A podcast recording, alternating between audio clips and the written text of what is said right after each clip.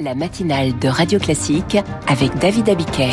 Et à 7h30, le journal est présenté par Charles Bonner. Avec à la une ce matin, l'Europe veut favoriser les nouvelles techniques génomiques, modifier l'ADN des plantes pour s'adapter au changement climatique. Dans la cour des Invalides, 55 portraits pour un hommage aux victimes françaises du 7 octobre.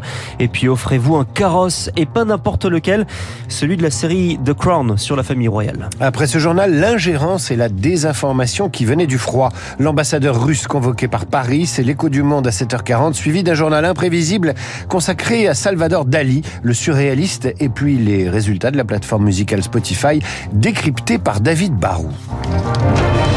Le Parlement européen se prononce aujourd'hui sur les nouveaux OGM. Ce qui se joue, c'est l'adaptation de l'agriculture européenne au changement climatique. Les eurodéputés doivent valider un cadre assoupli pour les NTG, les nouvelles techniques génomiques. Alors, solution au miracle ou nouveau OGM dangereux Eh bien, le débat n'est pas tranché, Julie Droit.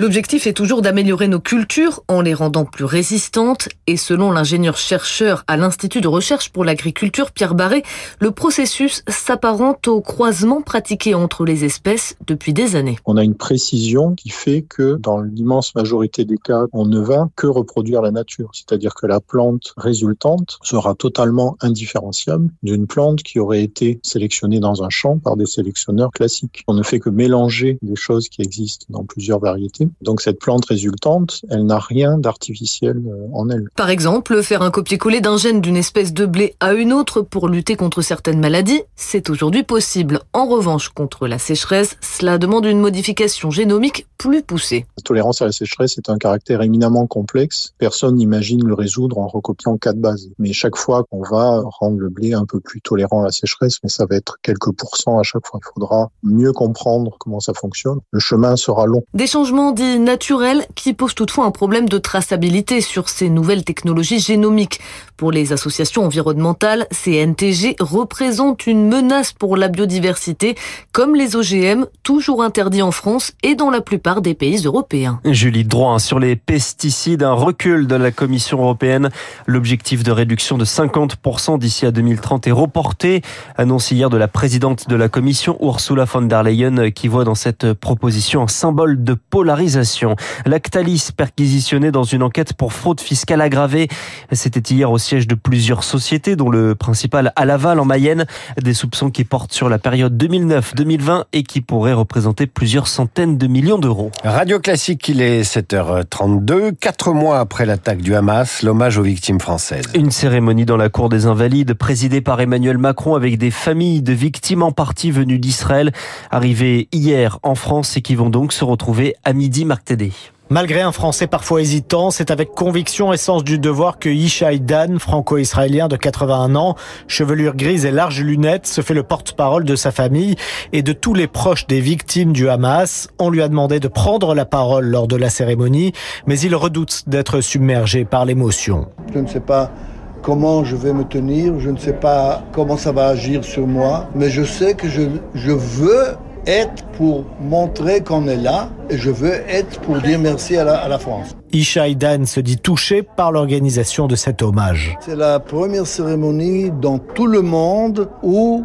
on donne la place à la souffrance de ceux qui ont souffert sans être soldats ou sans faire quelque chose. Ce que la France fait, même les Israéliens ne font pas. J'espère que ça donnera un modèle pour Israël. Avec d'autres proches des victimes du 7 octobre, il déjeunera ensuite avec Emmanuel Macron, l'occasion de remercier le président français et lui demander de tout faire, y compris payer une rançon pour permettre la libération de son neveu et des autres otages. Pour le moment, les combats continuent à Gaza, opération militaire pour anéantir le Hamas. Les négociations pour un cessez-le-feu avancent.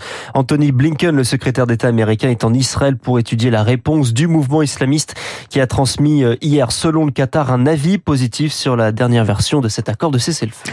La composition du gouvernement n'est toujours pas connue dans sa totalité. Attendu hier, ce sera plutôt aujourd'hui, après le Conseil des ministres, selon les malgré les discussions entre Gabriel Attal et Emmanuel Macron dans la journée, eh bien, le président était dans le Doubs hier à la rencontre d'agriculteurs. C'est l'un des dossiers que va devoir gérer euh, ce prochain gouvernement.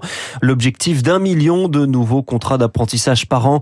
Un objectif qui s'éloigne 820 000 l'an dernier car après l'engouement, des difficultés apparaissent. Alain Druel est le fondateur du cabinet de conseil en affaires sociales Quintette il y a beaucoup d'offres d'entreprises et en face, il n'y a pas le nombre de jeunes qui se portent candidats en nombre suffisant. Se rajoute à cela, dans certains secteurs d'activité, l'offre de l'entreprise baisse parce que il y a eu des difficultés économiques. C'est par exemple le cas dans le commerce et la distribution. Et puis en 2024, vous avez un troisième facteur. Certains centres de formation euh, d'apprentis vont euh, fermer certaines formations considérant que les niveaux de prise en charge ne sont pas suffisants et que économiquement, faire une formation en apprentissage dans tel ou tel domaine n'est plus viable. Une propos recueilli par Zoé Pallier. La piste des boulons manquants confirmée. Conclusion d'une enquête menée sur la porte arrachée en plein vol d'un Boeing.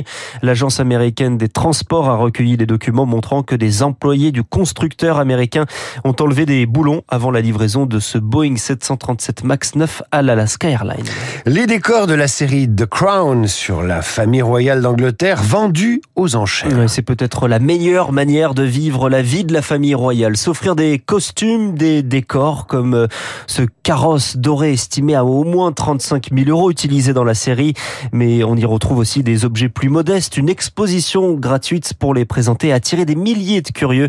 C'est la correspondance de Laura Calmus. Devant la grande porte noire et les grillages dorés, Erika et Katie prennent la pause. Elles sont devant la reproduction parfaite du 10 Downing Street.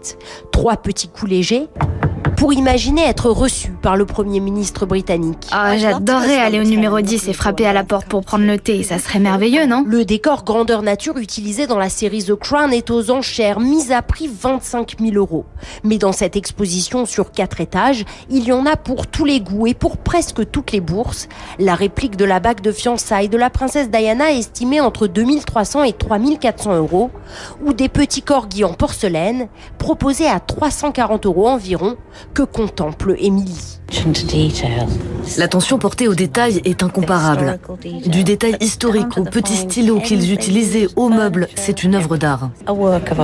Au premier étage, Andrew et Sally admirent les maquettes.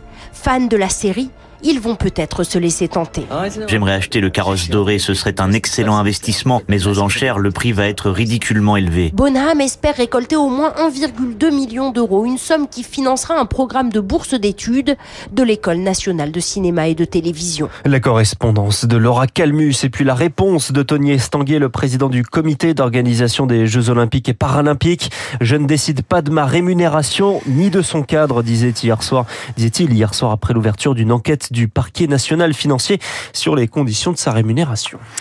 Merci Charles, vous revenez à 8h30 pour le rappel des titres à suivre. L'ingérence russe en France, mais de quoi se mêlent-ils les Russes? C'est l'écho du monde par Nicolas Tenzer, Radio Classique, il est 7h37.